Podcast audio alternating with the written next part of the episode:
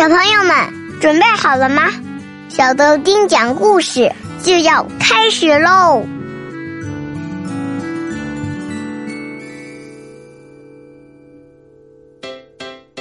嗨，小豆丁来了，有没有想我呀？晚上好啊，宝贝们，我是豆丁爸爸。我们都知道，在春秋战国时期，各个国家之间都会派出使者互相拜访。可是呢，有些强大的国家。瞧不起那些比较弱小的国家派来的使者，甚至会故意羞辱他们。这个时候应该怎么办呢？我们来看看晏子是怎么做的吧。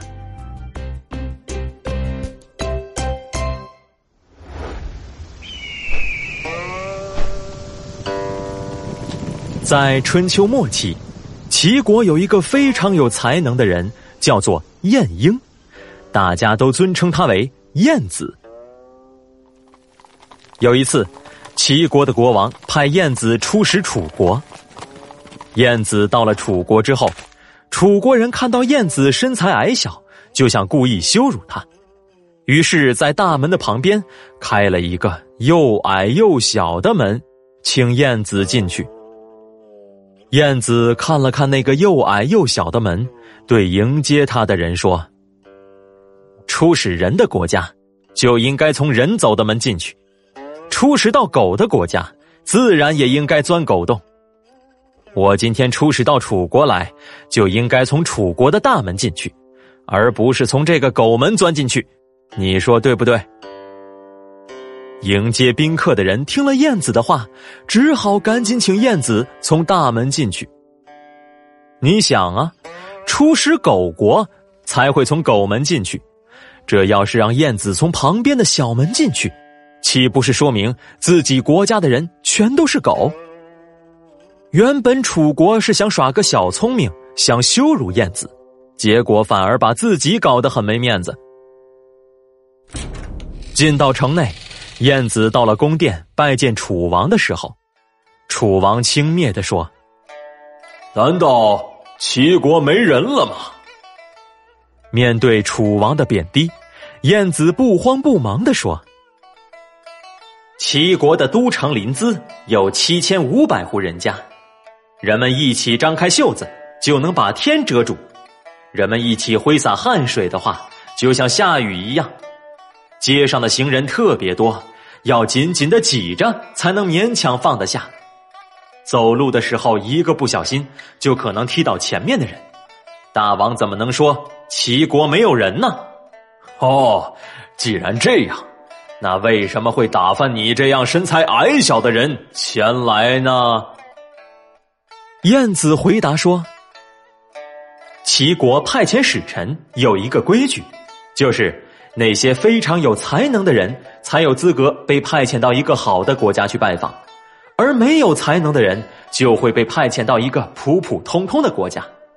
因为我是我们国家最没有才能的人，所以只好出使到楚国来了。”楚王听了，一时不知道该怎么反驳，就悄悄的问身边的大臣：“看来这个晏婴是一个能言善辩的人，现在我该用什么办法才能把他好好的羞辱一番呢？”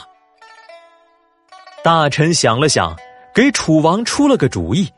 楚王听了很满意，装作没事的样子，继续接待燕子，请他喝酒。喝得正高兴的时候，两名小官员绑着一个人来到楚王面前。楚王问道：“下面是什么人呢？为什么要绑起来？”公差回答说：“他是齐国人，因为犯了偷窃罪，所以被抓起来了。”楚王看了看下面的罪犯，又看着燕子，问道：“哦？”难道齐国的人都是小偷吗？燕子从座位上起来，非常郑重的回答说：“我听说过这样一件事：橘树生长在淮河以南的地方就是橘树，生长在淮河以北的地方就成了枳树。虽然叶子非常像，但是结出的果实味道却一点都不一样。这是什么原因呢？”其实是因为两边的水土不一样。百姓生活在齐国，并不会偷东西，可是到了楚国，就学会了偷东西。莫非是楚国的水土让百姓变得善于偷东西了？楚王听了，知道自己肯定说不过燕子，只好笑着说：“哈哈哈哈看来果然不应该跟你这样的圣贤之人开玩笑啊！这样做只会自讨没趣。寡人知错了，知错了。”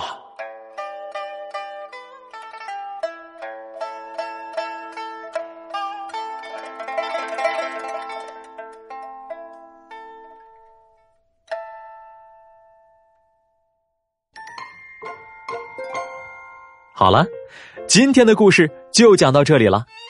晏子出使楚国，楚王三次侮辱燕子，想用这样的方法来显示楚国的威风。燕子巧妙的回击，维护了自己和国家的尊严。宝贝们还记不记得，燕子为什么不从旁边的小门进去呢？知道答案的宝贝儿，赶快在下面的留言板告诉我们哦。我们明天见啦！小朋友们，拜拜，拜了个拜。